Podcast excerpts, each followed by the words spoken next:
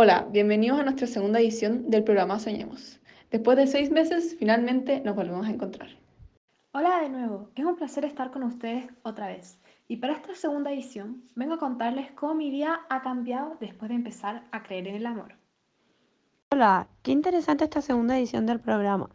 Yo feliz de compartirle nuevamente mis conocimientos y experiencias con el libro. Hola, yo también estoy muy feliz de estar acá y poder compartirles mis nuevos conocimientos. Blanca, ¿al final te pudiste leer el libro entonces? Sí, sí me lo pude leer y lo encontré muy entretenido. Qué bueno que lo pudiste leer.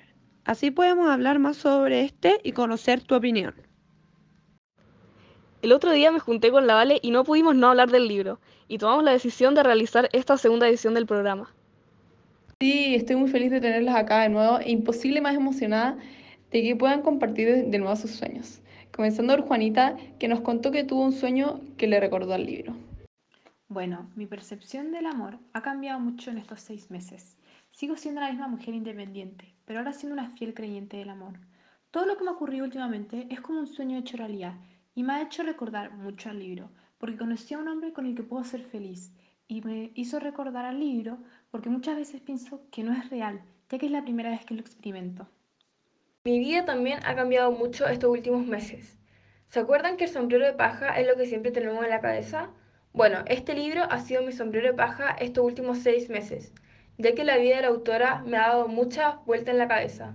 Me gustó mucho, Blanca, que hagas esta relación con los símbolos y con tu vida. Creo que entendiste muy bien el programa pasado. Pero, ¿has leído algún artículo académico sobre el libro? Sí, he leído varios y he podido aprender mucho sobre la autora. De hecho, encontré una página de internet en la que hablaba sobre ella.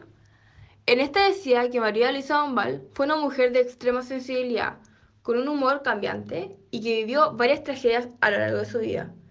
Dos matrimonios terminados por la muerte de los cónyuges y un cierto amor tormentoso que finalizó de manera judicial. No tenía idea de todo lo que había ocurrido en su vida. ¿De dónde sacaste esa información? Sí, lamentablemente su vida fue muy trágica y la información la obtuve de la página escritores.cl. Esta tiene información de diferentes escritores chilenos por si alguna se interesa en estos escritores y quiere buscar la vida de alguno. Encuentro que María Luisa Bombal, alrededor de su vida, pasó por momentos muy fuertes y trágicos, cosa que si me llegaran a suceder a mí en un minuto actual de mi vida, no sé si podría volver a creer en el amor y tal vez volvería a ser la persona que era antes de este programa. Aunque yo crea mucho en el amor, sí me ocurre algo de lo que le ocurrió a la autora. Me sería imposible no dudar de este.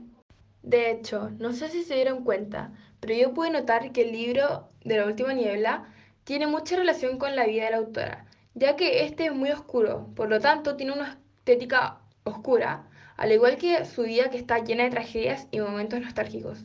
Sí, de hecho no sé si se acuerdan, pero lo hablamos en el programa anterior. La estética que se proyecta en el libro generalmente es lo que quiere transmitir la autora.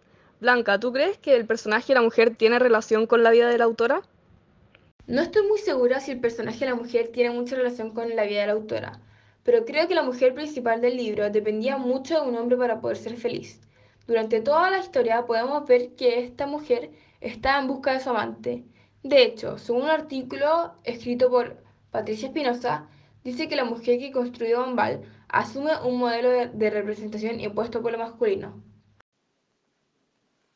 Blanca, encuentro que lo que dices del personaje creado por Bombal está correcto. De hecho, yo leí en una página de memoria chilena donde María Luisa Bombal Afirma que La última niebla está inspirada en haber tenido un amante que nunca tuvo y que la novela tiene una base autobiográfica bastante trágica y desagradable. Pero dejando de lado el libro, opino que las mujeres no tenemos por qué depender de un hombre para obtener nuestra felicidad. A mí también me gustaría comentarles que yo leí otro artículo de Patricia Espinosa que reflexiona sobre lo que dijo Soledad Bianchi. Esta dice que Bombal en el libro se pliega a una visión femenina arquetípica que de cierta manera repite los estereotipos que con frecuencia se aplican a la mujer y moldean un determinado modo de verla. Yo estoy de acuerdo con la comparación que ella hace con el libro de que la mujer necesita un hombre, pero no estoy de acuerdo con que en la vida real la mujer necesita un hombre para ser feliz, ya que es suficientemente capaz en todos los aspectos para llevar una vida sin un hombre. Claramente todas nosotras tenemos una visión similar.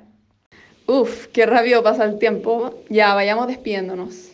Sí, disfruté mucho de este segundo encuentro en el que pudimos volver a vernos y comentar cómo nos ha ido en estos seis meses. Me voy muy feliz sabiendo que la Blanca sabe más sobre el libro y su autora. Sí, yo también quedé muy contenta con este reencuentro, ya que les pude compartir a todos ustedes lo que aprendí en este último tiempo. Además, que sus opiniones me han hecho ser una persona más abierta a querer aprender cosas nuevas y dejar de lado un poco las redes sociales para poder enfocarme en ser una persona más culta. Bueno, y en esto concluye nuestro podcast del día. Espero verlos pronto y poder compartir nuestros sueños. Gracias por escucharnos, nos vemos en el sueño.